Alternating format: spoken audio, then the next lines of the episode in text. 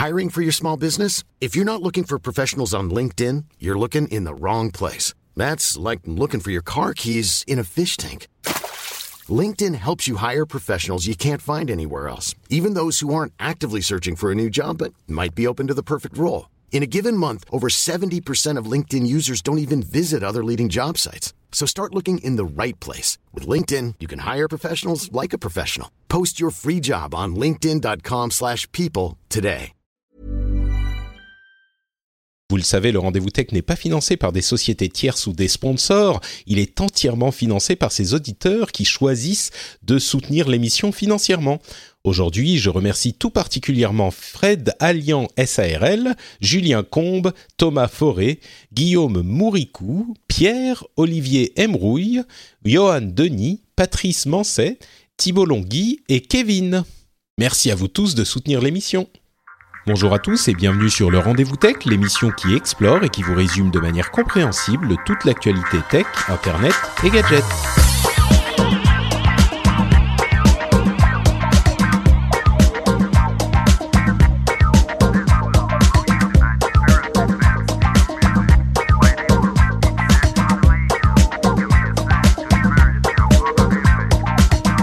Bonjour à tous et bienvenue sur le Rendez-vous Tech, l'émission où on vous résume toute l'actualité tech, internet et gadgets. Chaque semaine, on vous présente l'essentiel de l'actu tech, décortiqué, expliqué, analysé et on vous présente ça donc en une heure à peu près d'émission qui vous permet de garder un œil facilement sur tout ce qui se passe d'important dans cette industrie passionnante. Je suis Patrick Béja et aujourd'hui, je suis accompagné de deux co-animateurs absolument formidables. J'ai d'un côté euh, mon compagnon de, long- de longue date, Jeff Clavier, qui est investisseur dans la Silicon Valley. Comment ça va, Jeff? Ça va très bien, je suis vraiment admiratif de l'énergie que tu viens de démontrer à bah, pour la pour l'annonce parce que bah, manifestement tu dors pas beaucoup, t'es un nouveau papa. Ouais, Donc, oui. Bravo, bravo. Écoute, j'avoue que entre ça et le fait que euh, on vient, on vienne de faire un déménagement euh, monumental dans une vieille maison, le fait d'avoir réussi à tenir le rythme de la, la plupart de mes podcasts et en particulier du rendez-vous tech et du rendez-vous jeu, je suis assez fier. Je me dis que bon, j'ai pas trop mal euh, débrouillé le truc. Donc voilà, je suis plutôt content de la manière dont ça se passe jusqu'ici. Que t'es fort. Oh, non, mais bah, voilà, forcément, mais c'est pas ce que je veux dire. Je veux dire que j'étais content que les auditeurs aient pu avoir leurs émissions. Voilà, surtout ça. Et pas que les émissions euh, qui, qui me rapportent des sous. Hein. J'ai, tenu quasiment tout. Euh, et ce rire malicieux que vous avez entendu, c'est celui de Marion Doumain qui nous rejoint également euh, pour cet épisode. Comment ça va, Marion? Eh bien, la forme cette fois-ci. Là, je, je suis euh, 100% euh, d'attaque. Oui, je me souviens plus à l'épisode précédent. Par contre, ma mémoire, elle flanche complètement. C'était, c'était moins facile à l'épisode. euh, Ah oui, j'étais complètement malade et j'ai été en arrêt maladie euh, la semaine suivante. Donc, euh, D'accord. tu m'as tué. Bon bah écoute, merci en tout cas d'avoir euh, d'être revenu malgré cette épreuve compliquée. Euh, Aujourd'hui, on va forcément parler euh, de Mark Zuckerberg et de sa euh, son interview devant le Congrès américain, qui a été bien sûr le sujet principal de cette dernière semaine.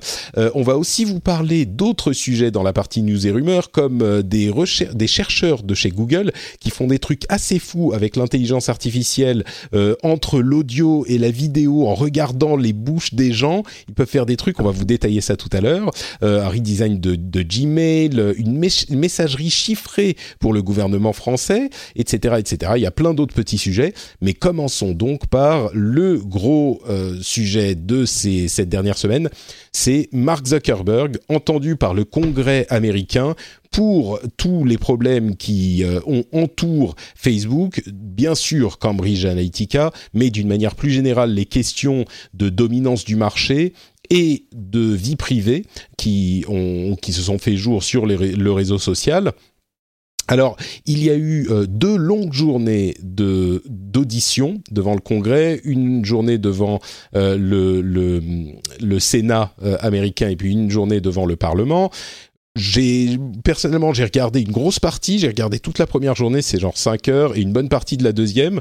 Donc je pense que j'ai à peu près saisi de quoi il s'agissait et je vous avoue, je pensais que ça allait être hyper inintéressant et au contraire, j'ai trouvé ça vraiment passionnant, quoi, parce que c'était un, un regard assez euh, bah, intéressant, tout simplement, sur le processus démocratique américain, mais en général, et euh, la manière dont Zuckerberg s'était préparé, la manière dont les, les sénateurs et les parlementaires posaient les questions, ceux qui savaient de quoi ils parlaient, ceux qui savaient pas trop de quoi ils parlaient, mais qui faisaient un petit peu de, de, de cinéma euh, pour les caméras et pour leurs électeurs, euh, ceux qui pressaient Zuckerberg et la manière dont il réussissait soit à éviter de répondre, soit à parfois répondre sincèrement. Enfin, c'était vraiment euh, un truc passionnant et je vous encourage à aller regarder ne serait-ce qu'une demi-heure de cette de ces vidéos qui sont disponibles bien sûr partout sur internet parce que moi j'ai trouvé ça absolument passionnant quoi.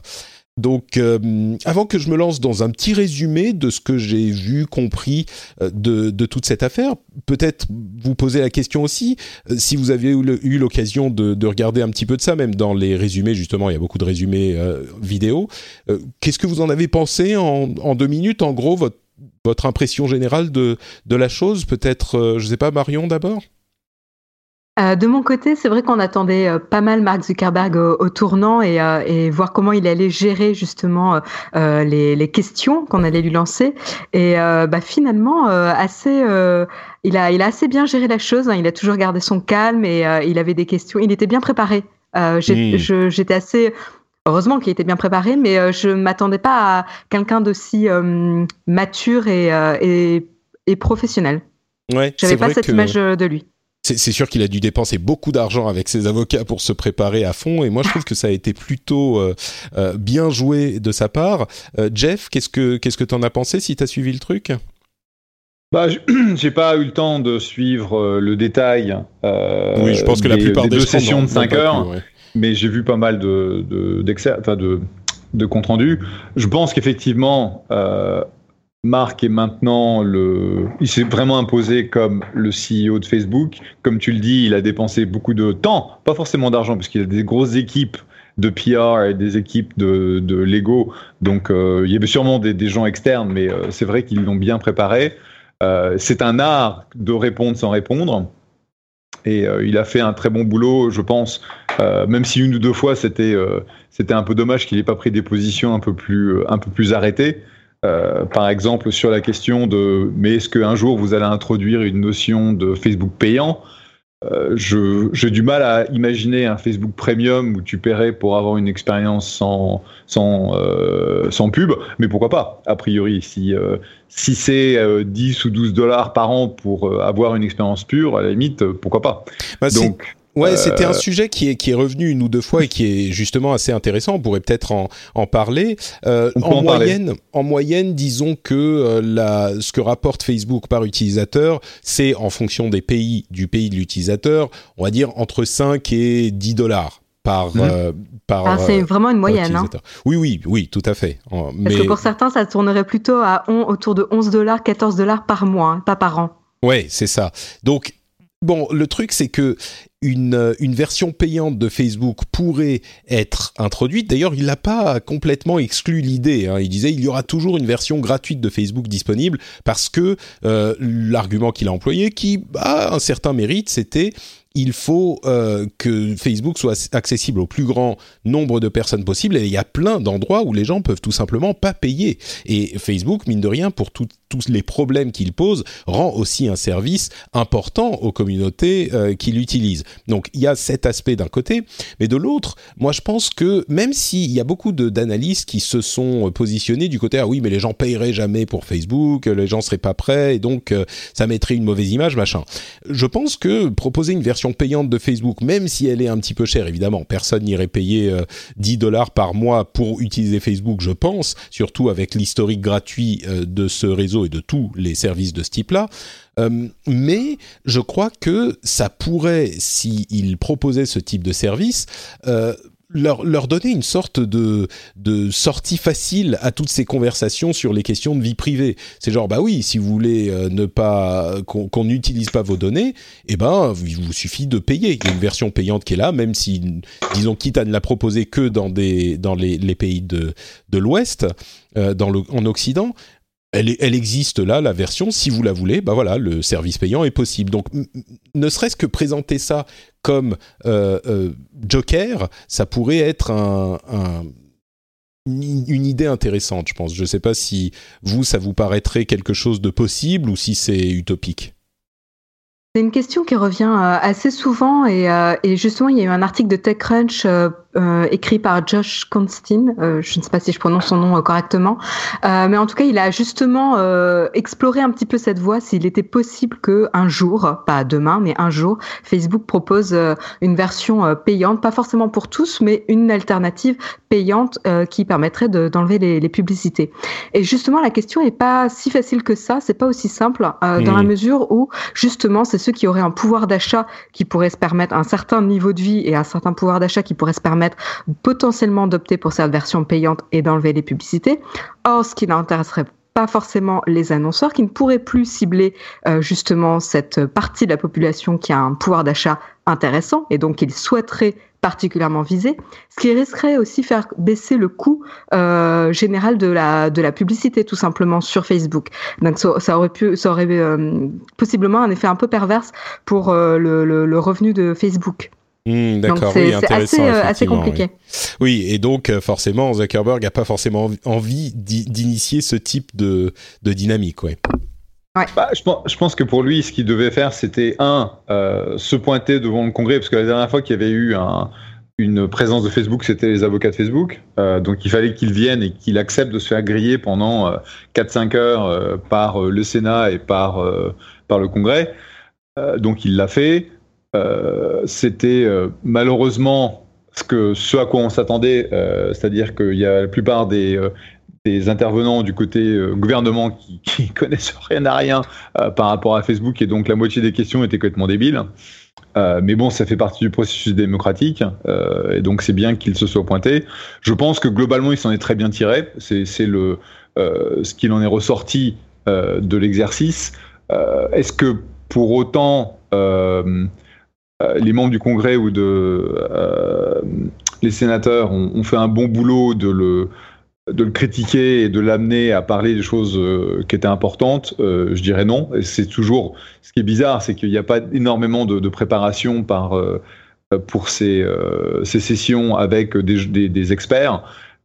Pas pour les défendre, mais c'est le problème des sénateurs et des, des membres du Congrès, c'est qu'ils doivent traiter de problèmes euh, vraiment très très diverses et variées, que ce soit de, de sécurité, de militaire, d'infrastructure, euh, Lego, machin, etc. c'est impossible de très tout dur. savoir sur tout. Quoi. Et c'est très dur pour eux d'avoir ne serait-ce qu'une connaissance de base. Et euh, moi, je passe pas mal de temps à, à Washington, parce que je suis sur le, le board de la euh, de comment on dit National Venture Capital Association, de l'association des, des capitaux risqueurs américains. Et quand tu vas rencontrer un, un, parlementaire du China, un parlementaire, bah, ils connaissent rien à ce que à ce que tu fais. Tu dois vraiment expliquer de façon très très basique euh, selon, enfin ce que tu fais, pourquoi ils doivent t'écouter et, euh, et après expliquer ce que tu, tu veux hmm. essayer d'obtenir.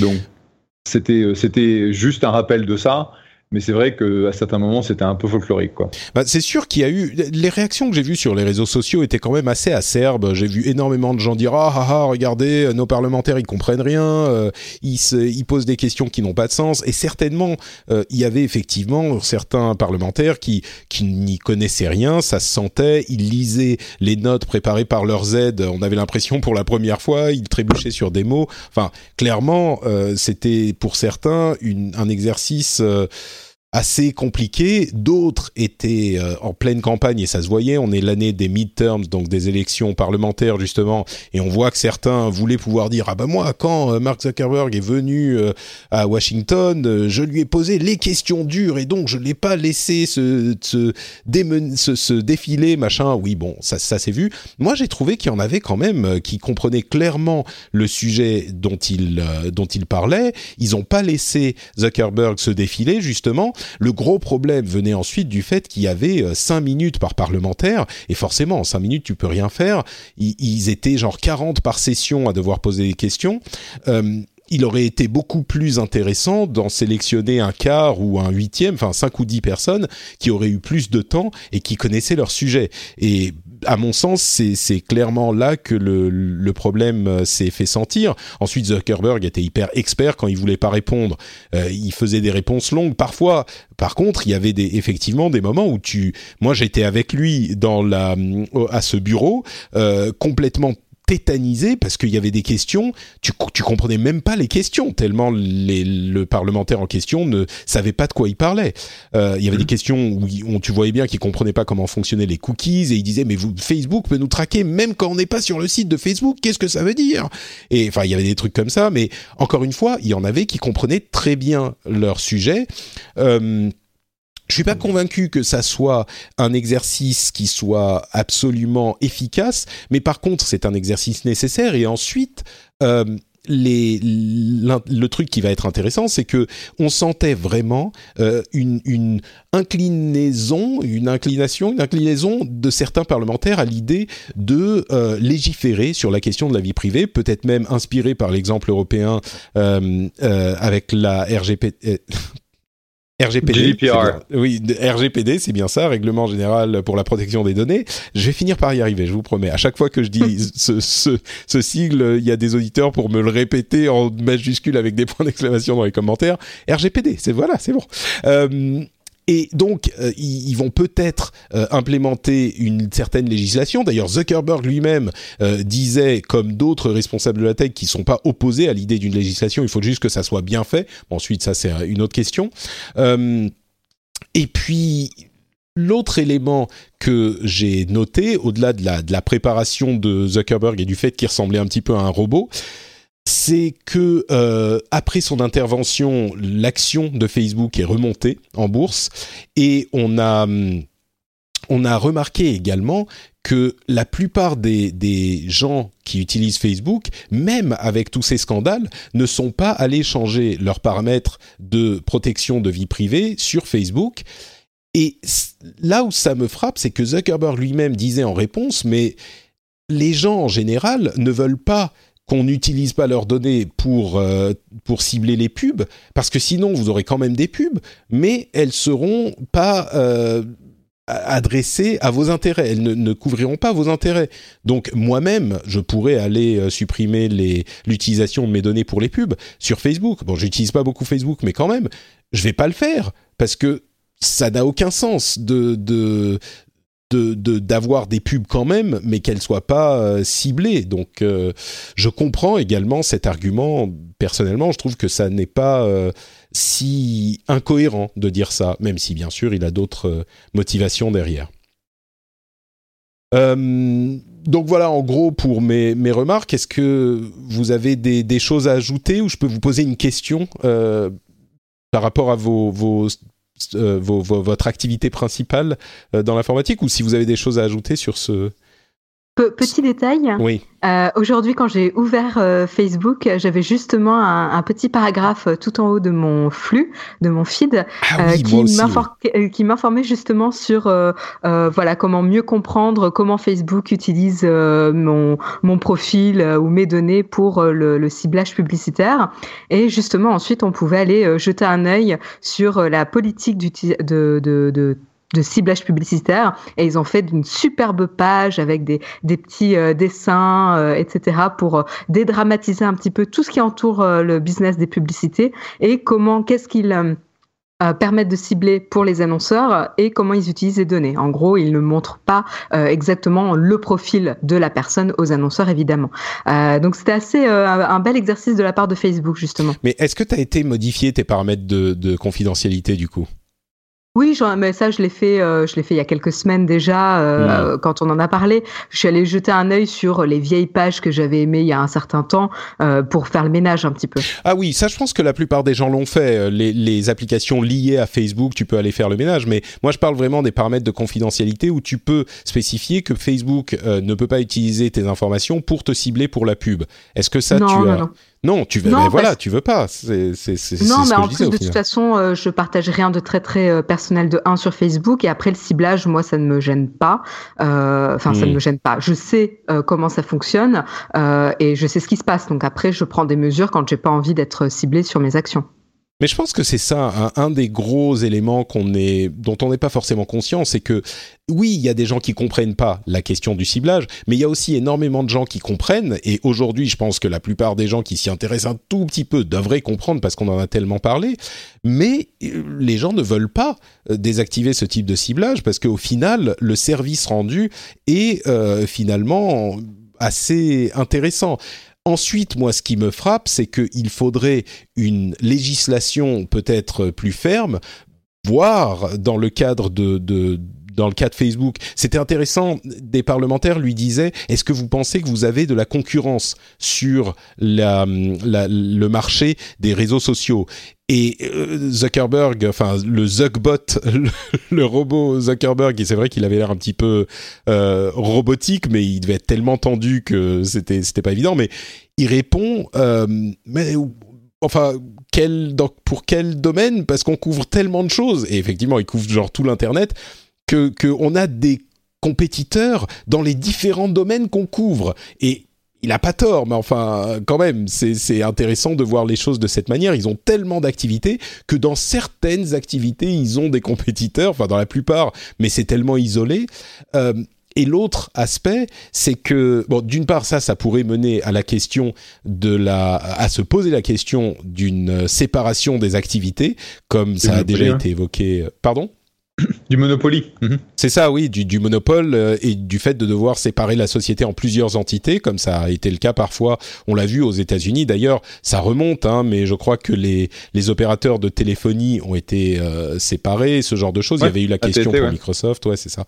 Euh, et d'autre part, il y avait une autre chose intéressante. Il disait, bah, Zuckerberg, il disait, oui, les utilisateurs d'applications mobiles utilisent en moyenne huit applications différentes chaque jour. Et il y a eu des commentaires absolument euh, euh, enfin hyper intelligents qui disaient oui d'accord, mais sur ces huit applications, combien appartiennent à Facebook? Parce que tu peux douter que sur les huit, c'est genre euh, effectivement Facebook, Messenger, WhatsApp et Instagram quoi. Instagram. Tout à fait. Donc c'est ça la question du euh, est-ce que vous pensez que euh, Facebook euh, a un monopole? C'était assez, assez délicieux comme moment. Ouais, tout à fait. Avec le regard un petit peu naïf de Mark Zuckerberg qui ne veut absolument pas répondre à la question. Et qui là encore, c'est hyper bien débrouillé. C'est la, la, question la pire parce que le moment, le moment où Facebook est reconnu comme un, comme un monopole, à ce moment-là, il va avoir des tonnes de, de, différentes entités qui vont venir après lui, et c'est là que ce sera, ce sera un gros gros problème, puisque le, mm il fallait impérativement que ça se passe bien, qu'il réponde aux questions euh, au minimum un petit peu, parce que sinon, euh, derrière, il y a le risque d'avoir euh, des trucs anti-compétition, les trucs de monopole, tout ça, qui, qui vont le, travailler contre Facebook. Et donc, c'était important au point de vue législation de dire ouais, non, mais on est prêt à être à être soumis aux législations parce que pour la euh, tout ce qui est privacy, etc. Parce que si jamais tu dis non, c'est là où ça commence à être un, gros problème. Et euh, c'est, t'as des gens qui veulent casser Facebook aujourd'hui, qui veulent le couper en deux ou en trois, ou euh, même s'ils comprennent pas ce que ça veut dire, etc. Ils voient que Facebook est trop gros, euh, parce que ça aujourd'hui 2 milliards d'utilisateurs euh, les, euh, les, gens ont du mal à comprendre ce que ça veut dire, mais ils trouvent que de toute façon la, la boîte a trop de puissance. Quoi. Ouais, c'est sûr. Et donc justement, à mon sens, ce qui est bien, c'est que bon, ça c'était un exercice un petit peu nécessaire. Et mine de rien, même si c'est bien débrouillé, je pense que c'est le genre de truc qui te fait, euh, disons que même si ça se passe bien dans le bureau du proviseur, le fait d'y avoir été, c'est quand même un moment où tu te dis, oula, euh, d'accord, il faut que, il y a des trucs qui se passent, donc peut-être qu'il faut faire un peu plus attention. Donc Rien que ça, c'est déjà pas mal. Je doute que ça ait énormément d'effets, mais tout de même, ça aura euh, son petit effet quand même. Et puis, j'ai l'impression, mine de rien, que Zuckerberg protège son business model, évidemment, mais il est aujourd'hui un petit peu conscient de ce qui s'est passé. Et puis enfin, c'est une étape avant peut-être une question législative qui va se poser, qui est en train de se poser, et qui sera là la seule, finalement, le seul moyen de d'obliger ces sociétés à faire les choses proprement. Je crois que on personne n'a d'illusion sur le fait que le, seul moyen, c'est une question de législation. Alors, ils brandissent souvent le, drapeau ou l'épouvantail du euh, s'il y a trop de législation, une petite société qui démarre n'a pas forcément l'équipe légale pour se mettre en conformité. Et donc, ça peut empêcher le développement de petites sociétés. Par effet euh, de, cercle vicieux, consolider la position des grandes sociétés. Et je pense qu'il y a un petit peu de de vrai là-dedans, mais en même temps, on peut mettre des garde-fous. On peut dire à moins d'avoir euh, tant de chiffre d'affaires ou tant d'utilisateurs ou ce genre de choses. Euh... Ah parce qu'à ce moment-là, c'est de la, anti-compétition. Parce que c'est ça, il faut que les règles, c'est ça le problème, c'est que les règles doivent être les mêmes pour toutes les boîtes et il n'y a pas cette notion de bah euh, tu peux casser la tu peux ne pas respecter la loi si tu as moins de X mmh. employés ou si tu as moins de d'X utilisateurs et effectivement dans, dans le cadre euh, des, des boîtes bah, de réseaux sociaux si tu vas limiter la viralité c'est pas une fois que tu as 2 millions d'utilisateurs que tu vas être impacté, c'est quand on a zéro. Quoi. Ouais, ouais. Donc c'est un réel, c'est un réel, un réel souci. Hmm. C'est une question qui se pose effectivement. Moi, je pense qu'il doit être possible de euh, d'écrire une loi de manière assez intelligente pour éviter de trop charger les sociétés qui sont plus petites. Enfin, on a bien des questions de taxation qui sont différentes en fonction de ta de tes revenus, etc. C'est le cas en France en tout cas. Je sais pas si c'est le cas aux États-Unis, mais oui, la question de l'impact sur les petites sociétés plutôt que les grandes est effectivement une question qui se pose. Mais Pardon, vas-y Jeff, et puis après on. C'est le cas. Non, c'est effectivement, mais ça c'est la taxation, c'est pas une des barrières à la compétition. Ouais, ouais.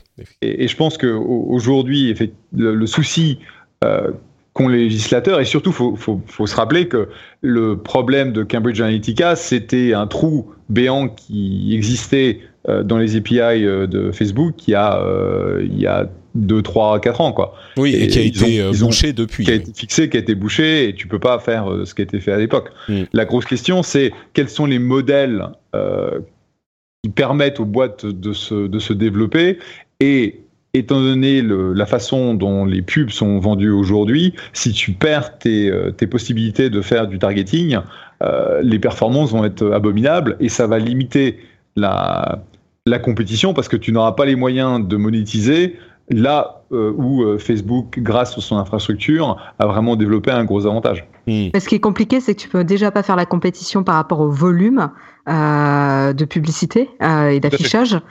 donc c'est déjà assez compliqué d'entrer en compétition. Enfin, tu tu peux pas hein, de toute façon.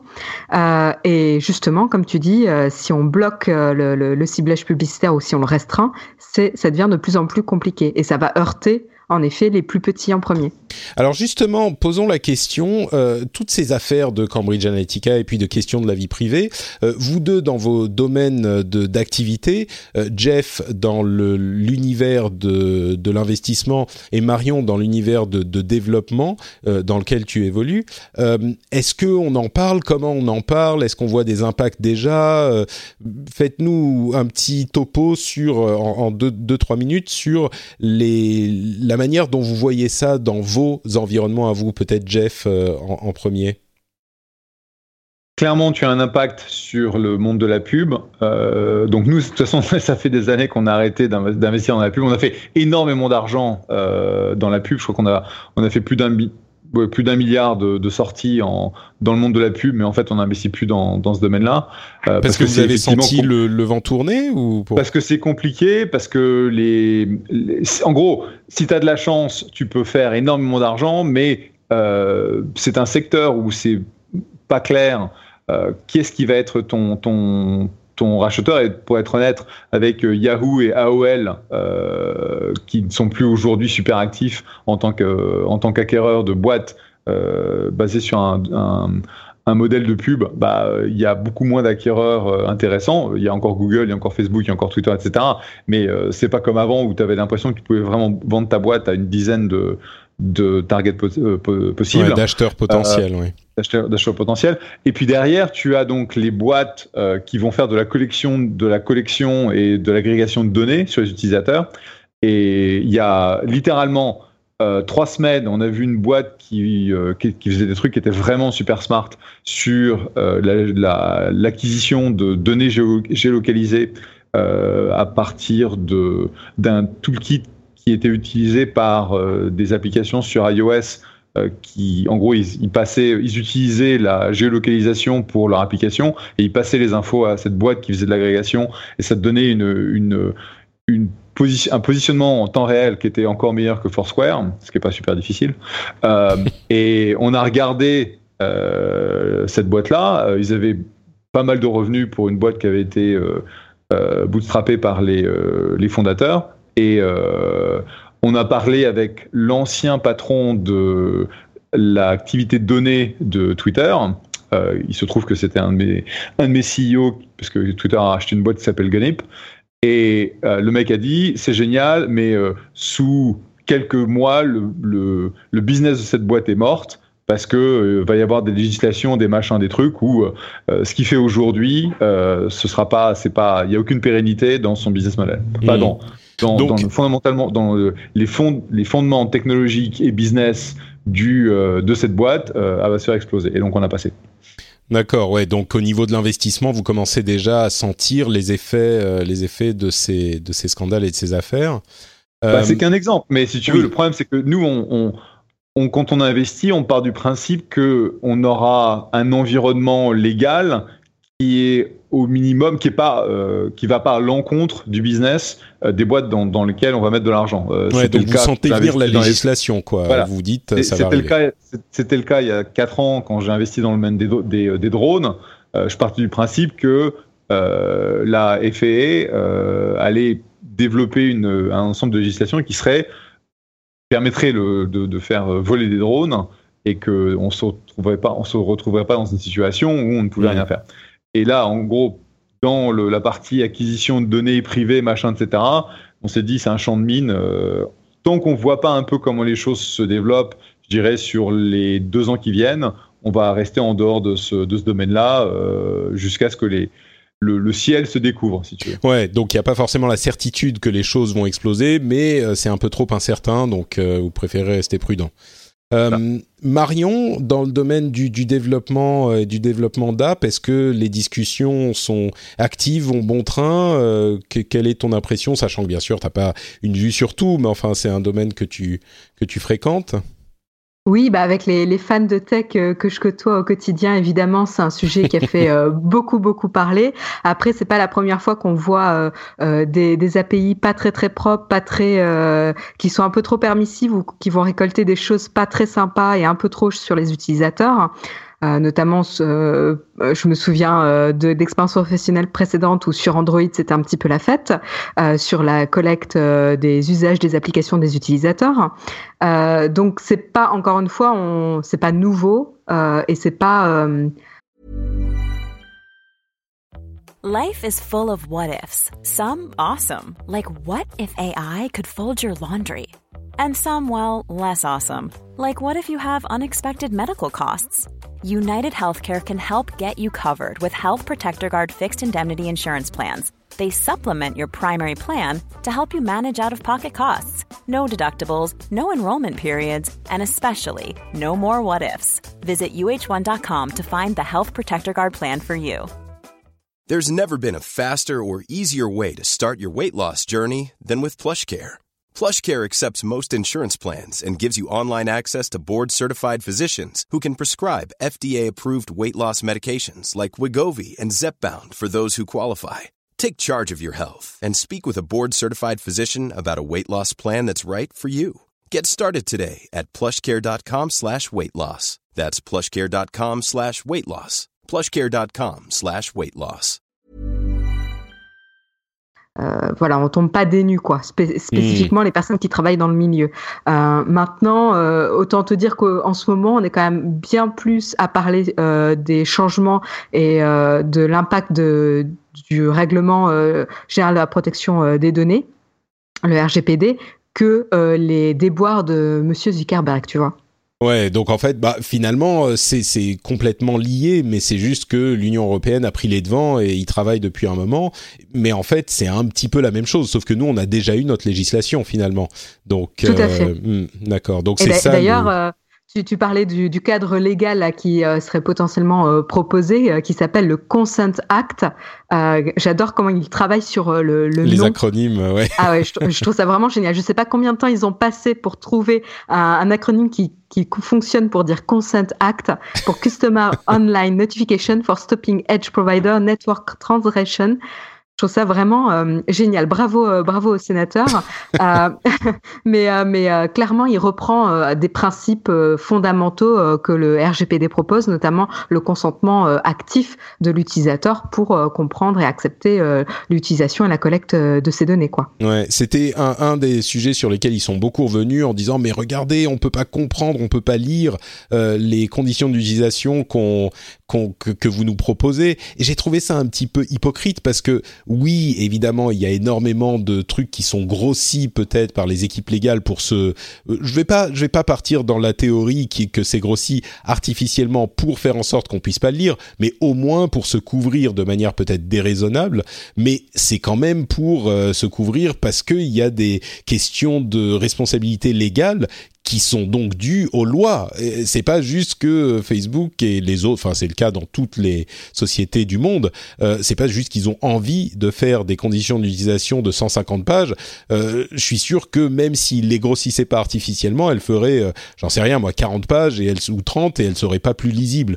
Donc euh, bien sûr, mais après tu as des moyens aussi pour euh, rendre cela quand même accessible aux utilisateurs. Et tu as un bon exemple et je crois de mémoire, je crois que c'est 500 px.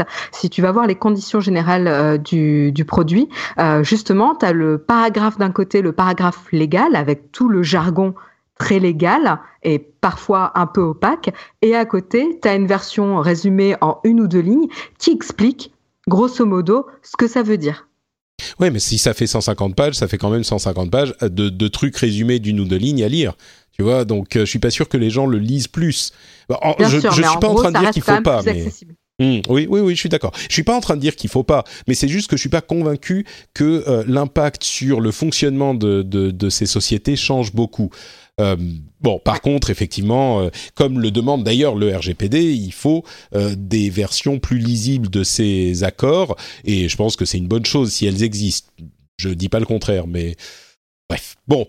Enfin, donc voilà en gros pour euh, notre petit résumé sur ce, voyage euh, de Monsieur Zuckerberg et les, les questions connexes.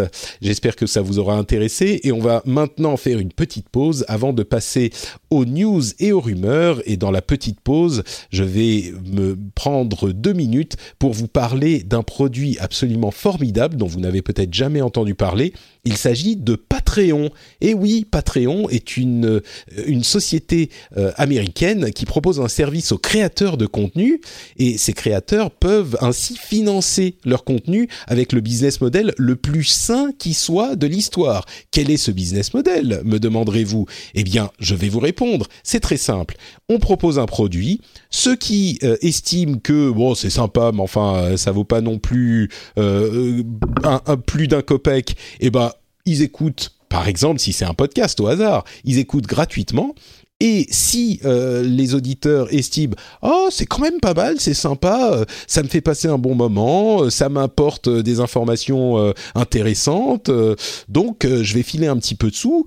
Eh bien, ils vont tout simplement sur patreon.com/slash rdvtech. Si au hasard l'émission qu'ils écoutent et qui leur plaît s'appelle le rendez-vous tech, et ils vont décider, je donne un dollar, deux dollars par épisode et ils vont être euh, débités à la fin du mois de la somme correspondante au nombre d'épisodes qu'ils ont soutenus. Ils peuvent choisir le nombre d'épisodes soutenus par mois, ils peuvent s'arrêter euh, de, soutenir absolument à n'importe quel moment, il n'y a aucun engagement, et du coup, ça veut dire que euh, le business model, comme je le disais, et je pense parmi les plus sains qui soient, il n'y a pas de pub, vous soutenez une, une production qui vous plaît, et vous avez vraiment entièrement le choix, tout est dans votre le contrôle est dans vos mains. Donc euh, moi, je pense que c'est plutôt pas mal et je vous encourage à aller sur patreon.com slash rdvtech si vous voulez soutenir cette émission, comme l'ont fait Cam, Snarkpit, Nicolas Poppy, l'ami euh, Nicolas Poppy, Nico Poppy, Fabien, Édouard Marquez, Romain Ezquera, Alex Guillon, Marcos Lima, Julien Mollis et Relier. Merci à vous tous et merci à tous ceux qui choisissent de soutenir le rendez-vous tech avec le système Patreon. Le lien est dans les notes de l'émission. Ça prend exactement deux minutes euh, pour créer un compte. Vous pouvez le faire depuis votre mobile, même si ça vous si ça vous intéresse. Donc euh, voilà pour la petite pause Patreon. Merci à vous tous. Et on continue avec les news et les rumeurs. Euh, la première, c'est euh, un papier, enfin une, un article publié par des chercheurs de Google qui ont fait un truc hyper intéressant avec l'intelligence artificielle. Ils ont euh, utilisé une vidéo où on voit plusieurs personnes parler en même temps avec un bruit de fond hyper important. Je dis une vidéo, mais c'est un principe qui utilise des vidéos. Et il y a plusieurs personnes qui parlent, un bruit de fond, et ce qu'ils font, c'est qu'ils ont la piste audio de la vidéo et ils vont euh, par machine learning, par intelligence artificielle, chercher les visages des personnes qu'on peut voir. Ils vont lire sur les lèvres de ces personnes. Quand je dis ils, c'est bien sûr les ordinateurs. Ils vont lire sur les lèvres de ces personnes et en extraire, euh, extraire du coup de l'audio la voix de cette personne uniquement. C'est hyper intéressant et hyper impressionnant. Je vais vous faire écouter, si je réussis, euh, la manière dont ça fonctionne. Vous me dites si vous entendez ça. Normalement, ça devrait euh, être bon. Alors là, vous entendez qu'on entend plusieurs personnes en même temps. Et là, il passe sur l'une d'entre elles. C'est incroyable. C'est toujours la même piste audio, hein, mais qui est juste retravaillée. Et là, il passe sur l'autre personne.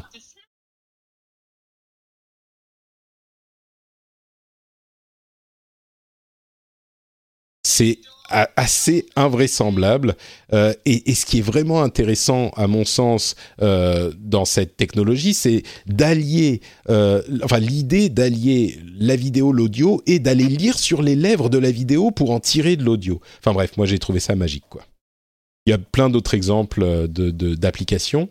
De, et si on parle de reconnaissance de, visage, il y a un rapport qui est sorti il y a, il y a bah, quelques jours sur un criminel chinois qui s'est fait arrêter par la police chinoise, qui avait en fait euh, des caméras de surveillance à une salle de concert, et c'était un concert, je, crois que c'était un concert, enfin un événement public où il y avait 60 000 personnes, et la caméra, enfin les, les algorithmes de reconnaissance ont réussi à le choper, et il s'est fait arrêter à la sortie alors que effectivement il y avait 60 000 personnes dans la, salle. C'est euh, bon en Chine on sait qu'ils utilisent beaucoup ce genre de technologie, pas forcément dans le plus grand respect de la vie privée. Il y a par exemple des des on peut si quelqu'un euh, commet petit un petit délit dans la rue genre on traverse en dehors des clous, et eh ben euh, il y a des grands écrans sur lesquels on affiche son son visage, son nom, euh, sa profession, etc. Histoire de, de lui mettre la honte en public et visiblement ça ça marche pas mal et ça garde les gens littéralement dans les clous. Donc euh, bref, voilà les, les applications intéressantes. N'hésitez pas à me dire si vous avez des commentaires là-dessus ou si vous avez des utilisations que vous pourriez imaginer. Ce qui est intéressant, c'est que sur l'article justement euh, du suspect euh, dans le, concert de 60 000 personnes, euh, ils disent pas de quoi il était accusé. Hein. Oui, non. Donc euh, c'est un petit peu flippant quand même. Et c'est oui, mais c'est ce qui est ce qui est drôle aussi, enfin drôle, intéressant, c'est que lui, il, ils avaient un témoignage de cette personne et il disait, mais bon, je sais pas ensuite ce qui est écrit par les les agences de de presse euh, chinoise, mais il disait, moi je suis venu à un concert à 60 000 personnes, je pensais que j'étais tranquille, euh, je pensais pas qu'on me choperait. Bon, en même temps, ça fait une bonne propagande pour euh, faire peur aux, criminels, mais... Gmail, je ne sais pas si vous êtes des utilisateurs de Gmail, mais moi j'utilise tous les jours. Et je trouve encore aujourd'hui que c'est le meilleur client mail, même avec les clients utilisables sur, sur ordinateur, enfin les clients pas web quoi.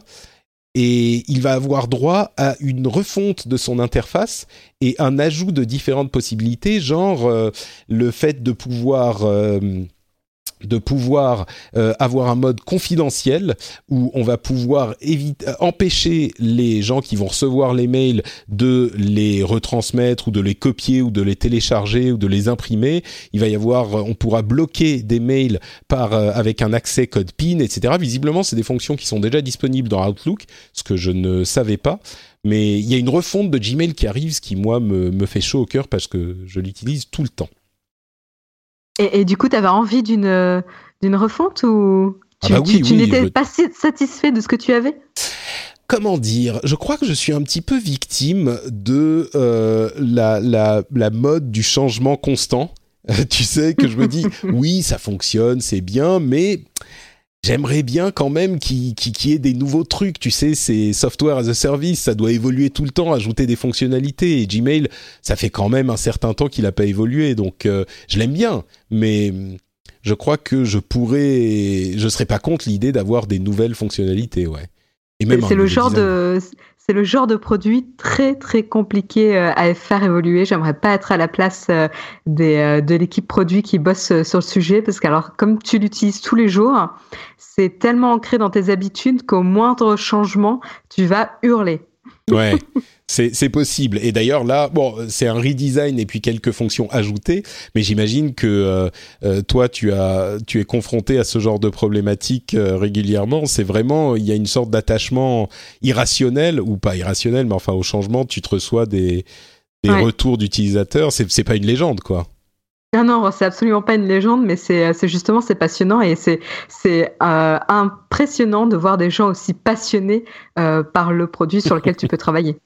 Ouais, t'as des exemples que tu peux donner là ou tu tu peux pas euh, par question de ah bah, confidentialité mais... Bien sûr. Alors je je donnerai pas d'identité ou quoi que ce soit, mais euh, mais Dailymotion ça existe quand même euh, depuis je crois plus de dix ans. J'ai peur de dire une bêtise.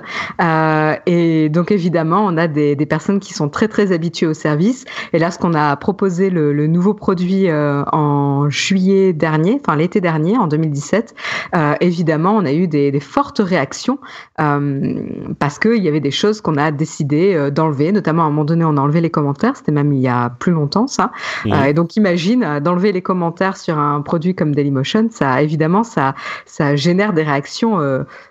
passionnées encore une fois. Ouais.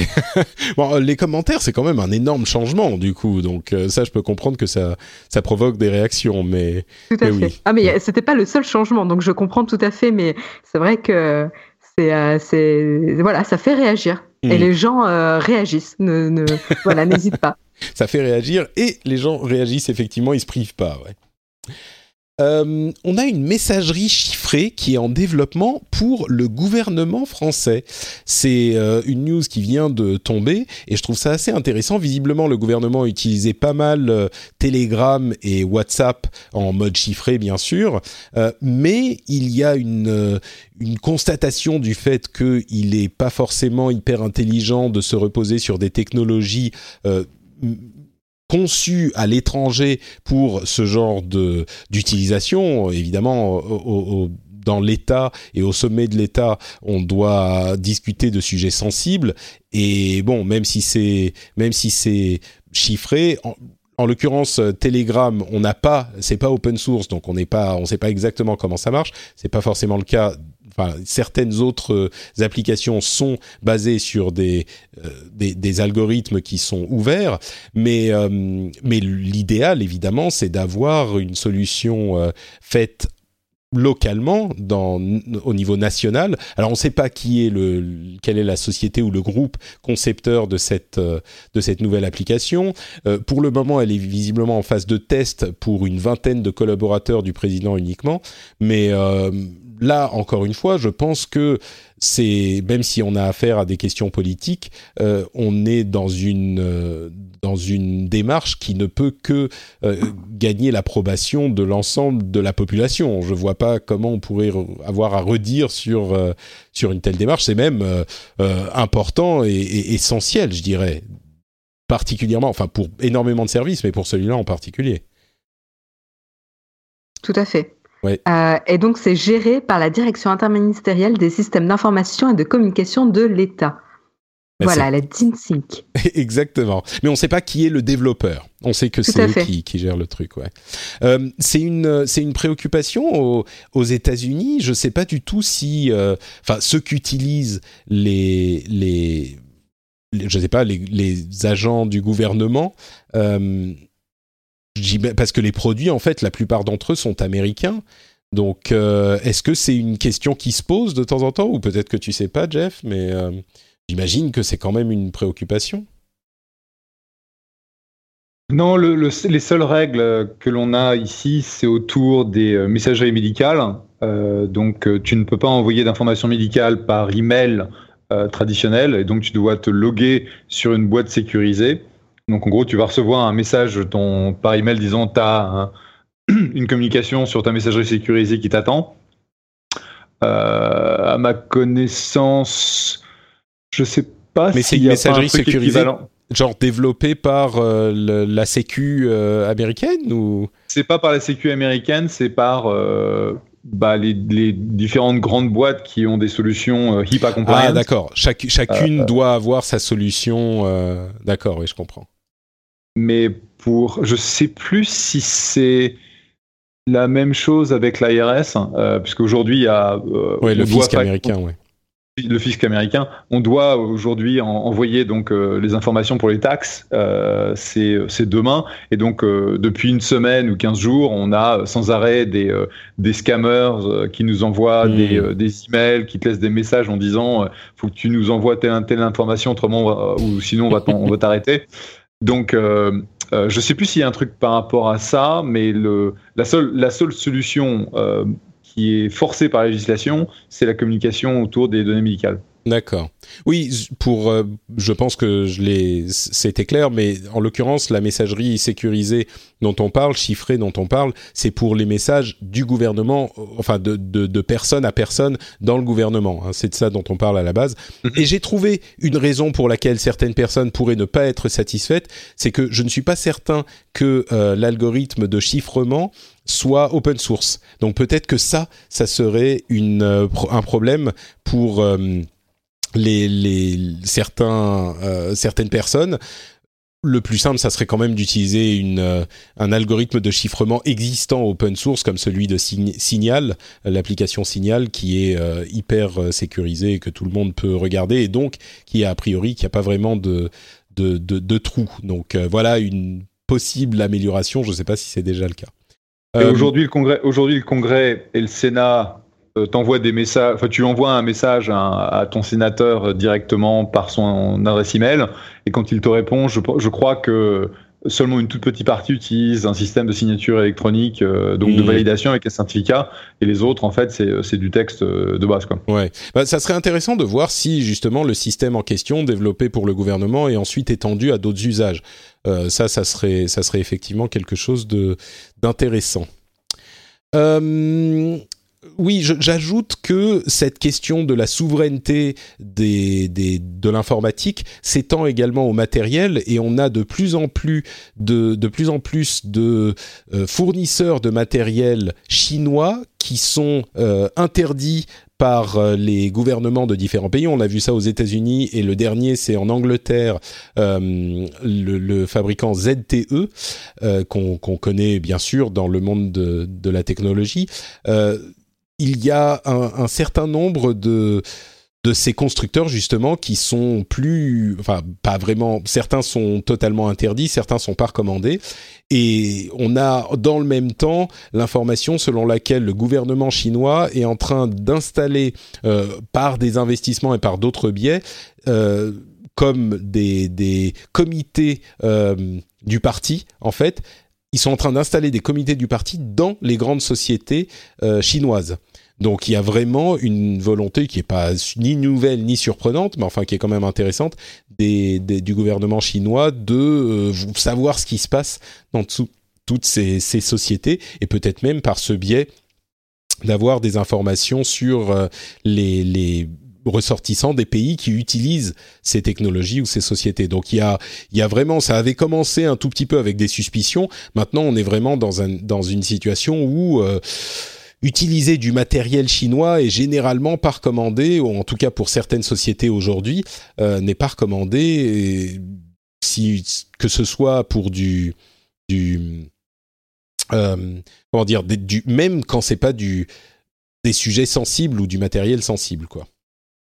Euh, bah, t'as, as vu cette, cette news où il y a une usine qui a été hackée parce que le hacker est rentré, euh, par un hacker qui réussit à rentrer par le thermostat de ah la de la fish tank qui était dans un des bureaux, un truc comme ça.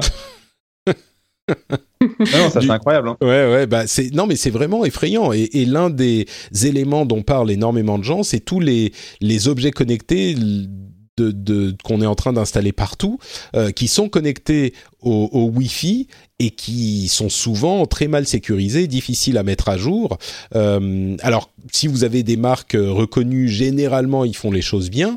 Mais euh, mais il y a énormément de petits matériels dont on ne sait pas forcément d'où il vient, où il est fabriqué, comment il est maintenu, et ça peut poser beaucoup de problèmes. C'est une des sonnettes d'alarme que sont en train de tirer les experts en sécurité, c'est tous ces objets connectés, et c'est une, preuve euh, de plus que tu nous donnes là euh, avec cette histoire de, de thermostat d'aquarium, quoi. Ouais. Et derrière, tu vas avoir pour les, les sujets un peu, un peu chauds, donc les, les, drones DJI avec leurs caméras qui te t'offrent une possibilité donc de sauvegarde du, du stream sur, le, sur le cloud. Et le cloud, en fait, il est en Chine. Donc, utilisation, utilisation militaire ou de type sécurité, police, feu, etc., laisse tomber. Quoi. Hmm. Eh ben, si on parle d'utilisation militaire, on vient d'avoir un avis du FBI, du DHS, euh, Department of Homeland Security aux États-Unis, et euh, du National Cyber Security Center euh, en Angleterre.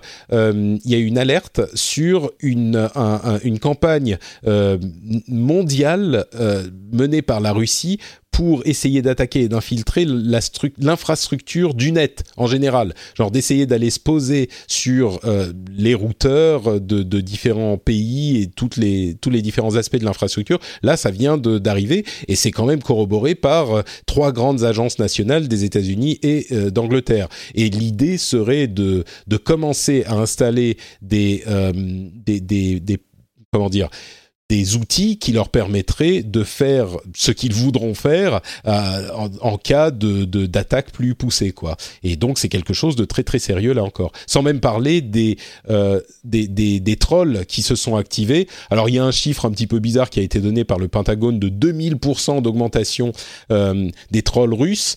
Euh, en 24 heures sur les affaires de la Syrie euh, suite au bien sûr au, bombardement dont, tout le monde a, entendu parler. Mais donc c'est un, rappel, même si les 2000%, on ne sait pas trop ce que ça veut dire, c'est un rappel du fait que euh, bah, ils sont toujours là, ils sont toujours actifs et c'est une chose à laquelle il faut prêter attention. Et surtout, le, le, gros problème de, de, ces systèmes embarqués, en quelque sorte, qui sont très très euh, basiques, c'est que bien souvent, surtout s'ils ont été développés il y a des années, on n'a pas la possibilité de les reflasher. Et donc aujourd'hui, il y a des développements de, de solutions de sécurité qui sont un peu des, des espèces de patchs où euh, ce sont des solutions logicielles qui vont se coller au-dessus euh, bah, d'un accès, euh, d'un accès à, un routeur, etc., et qui va en gros codifier les opérations qui sont qui sont permises et qui va rejeter en filtrant en quelque sorte les paquets qui sont destinés en fait à, à craquer ces trucs-là, quoi. Parce que c'est ah euh, c'est pas possible, c'est trop coûteux. De, de, commencer à changer les firmware, enfin, de, de, changer les solutions hardware parce que elles n'ont pas été développées à l'époque euh, pour être euh, updaté au niveau firmware. Hmm, d'accord, oui, donc c'est une solution qui vient se mettre au-dessus euh, pour filtrer, effectivement, au lieu d'avoir à mettre à jour les, les, trucs qu'on peut pas mettre à jour. Ouais, c'est voilà. une solution intéressante. bon, il y a une. On va parler un petit peu de sujets un petit, un tout petit peu plus amusants. Bon, il y a quand même toujours des solutions. Hein. On a vu par exemple que pour déverrouiller les iPhones, il y avait une société qui vendait un outil qui s'appelait Graykey pour 10 à 15 000 dollars que la moitié des forces de l'ordre aux États-Unis sont en train de d'acheter euh, et ça peut débloquer tous les téléphones jusqu'à aujourd'hui. Bon, peut-être que les prochaines mises à jour seront euh, seront euh, pareront à ce, cet outil-là, mais c'est ça la question en fait. Hein. c'est quand est-ce que Apple va va patcher ça? Bah, moi, je pense qu'ils ils sont déjà en train de le patcher pour la, maintenant qu'on mm. en a entendu parler. Euh, mais c'est confondant de simplicité. Hein. On branche le téléphone et il va essayer tous les codes. En fait, ce, qui, ce que ça fait, c'est qu'il trouve un moyen de, de, de, de désactiver le blocage du téléphone au bout de 10 essais, qui est généralement activé sur tous les téléphones. Alors c'est sans doute dû à un bug, je ne sais pas exactement comment ça marche, mais donc il va essayer tous les codes possibles. Et ça peut prendre de quelques heures à quelques jours en fonction de la longueur du, du code, mais c'est vendu euh, par une société, n'importe qui peut l'acheter, et il y a plein de, de, de, de forces de l'ordre qui sont en train de l'utiliser quoi. Mais je suis sûr que même si Apple le patch, il y aura d'autres moyens ensuite. Il y a toujours un trou quelque part. Donc euh, la, la, sécurité, c'est pas forcément pour résister à euh, 10 000 euros d'investissement. C'est pour résister à quelqu'un qui euh, qui, qui, attrape votre téléphone et qui essaye de voir ce qu'il y a dedans, ou qui est quelqu'un qui vous le vole ou ce genre de truc. Donc euh, dernière news, allez, quelque chose d'un petit peu moins déprimant ou euh, si vous êtes fan d'Apple, peut-être un petit peu quand même. Euh, visiblement, le HomePod, aux surprises, ne serait pas en train de se vendre aussi bien que l'espérait Apple. Ils sont déjà passés à 4% du, des ventes, enfin de part de, de vente du marché des smart speakers, des, des enceintes connectées. Et donc, il serait déjà en train, ça, on rappelle qu'il est sorti il y a trois semaines, hein, il serait déjà en train de réduire les quantités de production euh, commandées et d'un autre côté, ils sont en train de, ils seraient en train de développer une version moins chère, donc sans doute euh, moins puissante aussi. Euh, pour euh, pour dans, dans, bientôt là donc euh, peut-être qu'ils ils estiment que c'est le prix qui est un problème pour cette pour cet HomePod mais bon je pense que on est nombreux à estimer que le, le HomePod n'est pas forcément une réussite quoi jusqu'à maintenant donc voilà, j'imagine que vous n'avez pas encore euh, essayé cet HomePod. Même toi, Jeff, qui est fan d'Apple de la première heure, euh, tu n'es pas, tu n'es pas client? Ah non, non, non. Du tout. Bon, bah voilà, c'est tout ce qu'il fallait pour comme preuve du fait que c'est pas un succès. si non, Jeff t'en as pas, acheté. Non, non, je suis pas. La seule chose que j'achète euh, quasiment systématiquement, c'est le, c'est l'iPhone. Et encore, il parle d'un refresh de l'iPhone 10, l'iPhone X pour le, mois de septembre ou octobre, euh, qui sera encore plus cher que celui-là, et j'ai pas bien compris pourquoi est-ce que je me, poserais la question même euh, d'en acheter un. Et puis surtout, je haïs Apple pour avoir euh, sorti des, des, MacBook Pro qui sont complètement merdeux maintenant. Donc mon amour d'Apple est en train de partir à l'horizon. Oh là là, mais c'est le début de la fin. Si Jeff n'aime plus Apple, c'est que vraiment, ah bah que de, l'époque de Steve Jobs, ça se serait bah pas passé comme ça. C'est tout on, a, tous euh, essuyé une larme lorsqu'il est parti, et puis bah depuis, euh, voilà quoi. C'est la, pente infinie. Bon, bah écoutez, je pense qu'on est arrivé à la fin de ce petit épisode bien sympathique du Rendez-vous Tech. Je voudrais vous remercier très chaleureusement de m'avoir accompagné euh, et bien sûr vous donner l'opportunité de nous dire où on peut vous retrouver sur l'Internet. Commençons par Jeff. Est-ce que tu as, je sais que tu as un compte Twitter dont tu es très fier d'ailleurs. Ben, c'est Jeff, quoi. Et voilà, l'un des rares quatre lettres. La classe. Ouais, ouais. Comme je, comme je dis, comme je dis toujours, je suis facile à trouver, je suis Jeff. Euh, et le Twitter de notre, euh, puisqu'on on a, on s'est renommé Uncork Capital, c'est euh, Uncork U N C O R K Cap C A P. si vous voulez avoir des news sur nos activités. Magnifique, Uncork Cap. Très bien. Uncork Cap. Magnifique. Marion, qu'en est-il de euh, ton compte Twitter et de ton activité? En ce qui me concerne, vous pouvez me retrouver comme d'habitude sur Twitter au compte Aisea Design ou tout simplement euh, sur la chaîne YouTube Naotech TV. Sur YouTube, euh, bien sûr, avec notre camarade Jérôme Kainborg. Euh, merci à toi aussi. Je viens d'aller sur le, la page Twitter, enfin le compte Twitter de Encore Capital, et rien que la photo de couverture, elle vaut le coup. Vous êtes tous tellement beaux, c'est admirable. Je trouve ça magnifique. Ah bah ouais. Hein. Allez voir ça. beau comme des camions ce jour-là. Ce jour oui, oui, c'est très très beau. Bon, bah merci à vous deux. Pour ma part, c'est Note Patrick sur Twitter et sur Facebook. Vous pouvez aussi retrouver l'émission sur frenchspin.fr et vous retrouverez également le rendez-vous jeu qui couvre l'actualité du jeu vidéo. Euh, le prochain épisode qu'on enregistrera la semaine prochaine devrait être un, gros morceau puisque on parlera de God of War qui est un jeu qui est en train de recevoir les, sans doute les meilleures reviews de l'histoire du jeu vidéo. Bon, j'exagère, mais à peine. Donc euh, moi j'ai hâte de la voir dans quelques jours pour voir si cette hype incroyable est justifiée ou non. Et bien sûr, vous vous souvenez que euh, vous pouvez soutenir l'émission sur Patreon, patreon.com slash rdvtech. Euh, c'est très très simple, très rapide, comme je l'ai expliqué tout à l'heure. Donc n'hésitez pas, si vous appréciez l'émission, hop, patreon.com slash rdvtech et vous pouvez nous soutenir. Ça nous aide à continuer, bah, ça nous permet tout simplement d'exister. Donc euh, c'est énormément apprécié. Et à côté de ça, bien sûr, vous pouvez aller sur iTunes pour laisser un commentaire ou tout simplement dire à vos amis, à vos collègues, est-ce que tu as écouté le rendez-vous tech? Non, mais malheureux, je vais tout de suite le, télécharger dans ton application de podcast ou même télécharger une application de podcast et t'abonner au rendez-vous tech pour que tu puisses enrichir ta vie de cette émission fantastique. C'est un, exemple de ce que vous pourriez dire. Hein. Bon, on vous laisse faire tout ça donc, et on vous donne rendez-vous dans une semaine bah, pour le prochain épisode. Merci à tous et à très très vite. Ciao ciao. Bye bye. Salut.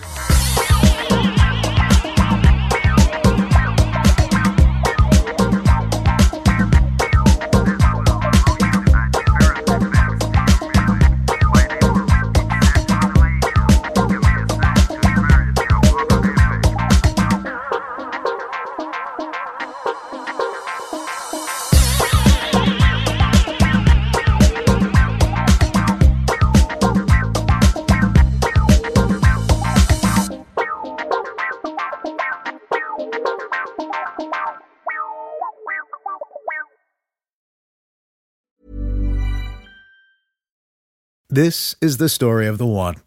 As a maintenance engineer, he hears things differently. To the untrained ear, everything on his shop floor might sound fine, but he can hear gears grinding or a belt slipping. So he steps in to fix the problem at hand before it gets out of hand. And he knows Granger's got the right product he needs to get the job done, which is music to his ears. Call, clickgranger.com, or just stop by. Granger, for the ones who get it done.